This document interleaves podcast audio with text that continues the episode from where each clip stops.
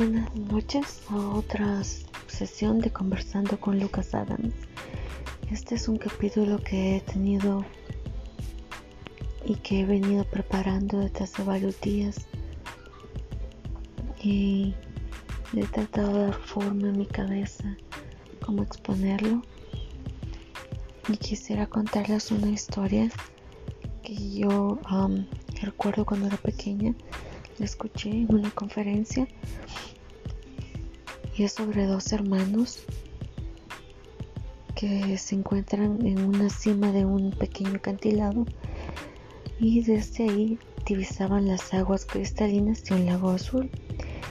Este lago es un lugar muy popular desde donde lanzarse al agua.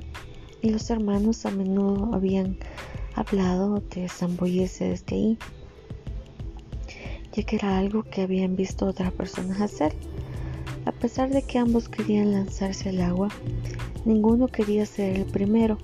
El acantilado no era tan alto, pero a los dos les, les parecía que la distancia aumentaba. Cada vez que se asomaban y su valentía disminuía rápidamente. Por fin, uno de los hermanos asentó el pie al borde del acantilado y resueltamente se preparó para lanzarse. En ese momento el hermano le susurró, tal vez deberíamos esperar hasta el verano siguiente. Sin embargo, el ímpetu del primer hermano ya lo estaba empujando hacia adelante. Hermano, respondió, ya está decidido embulló el agua ruidosamente y no tardó en aparecer con un grito victorioso. El segundo hermano lo siguió al instante. Después los dos se reían de las últimas palabras que había dicho el primero. Antes de tirarse al agua, hermano ya está decidido. En nuestro caso, ¿qué hubiéramos hecho en ese caso? ¿Saltamos o esperamos otro verano? ¿Qué hacemos cuando se nos presentan grandes decisiones en nuestra vida? Cuando estamos parados en el borde y estamos a un paso. Y eso es todo lo que nos separa de ese pequeño gran acantilado. Recuerdo que años atrás me planteé esa situación y lo hablamos con mis hermanos si un día una de esas enfermedades difíciles, cáncer, tumor o cualquier otra, cómo la enfrentaríamos? Parece que se me cumplió mi deseo. Y no es que yo me haya deseado el mal, ni tampoco esa frase que me dice, la palabra tiene poder y atraes lo que piensas. No pienso en eso, no creo en eso. Yo creo que hasta cierto nivel como seres humanos tenemos un sexto sentido y tenemos esa premonición de saber algunas cosas que nos van a suceder en el transcurso de nuestra vida. Pues se puede decir que percibimos lo que viene. Por lo tanto, creo que debemos estar preparados para todo lo bueno y todo lo malo. Ahora, volviendo al tema, en esos momentos yo tomé la decisión de que si algo así pasara, sin importar lo que fuera, me iba a operar. Cuando llegó ese momento, vi la, la resonancia, vi la gran mancha blanca. Eh,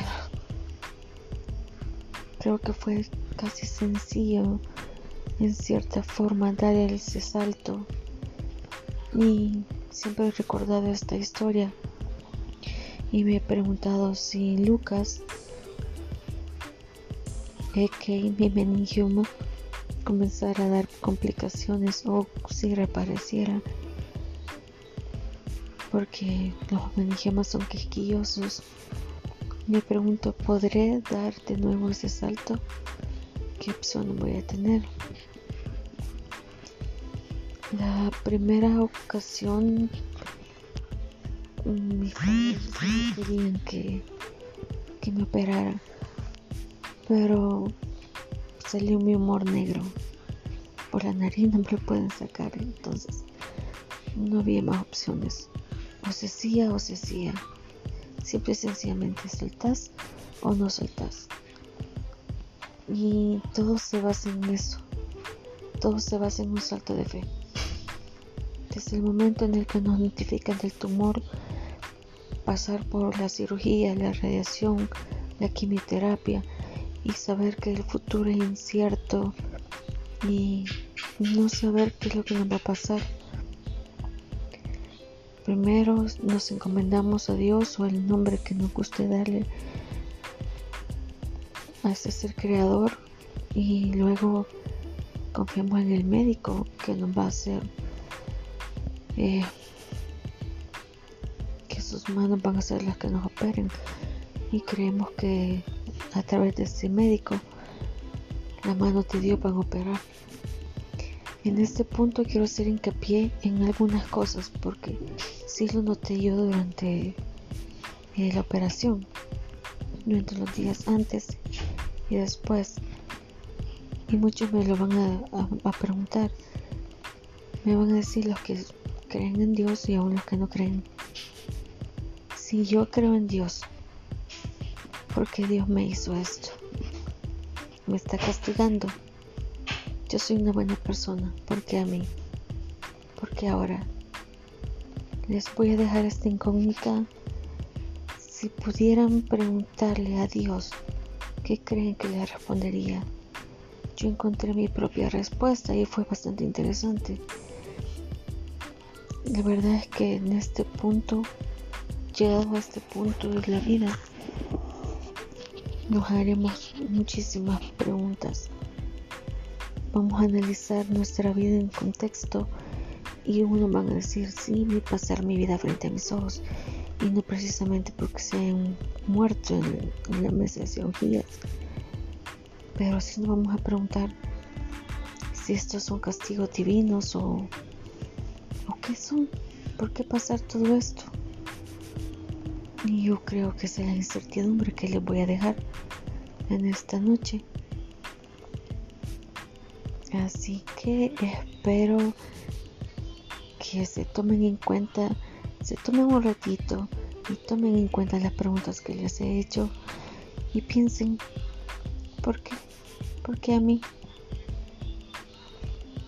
No creo que que esté de más analizar un poco la vida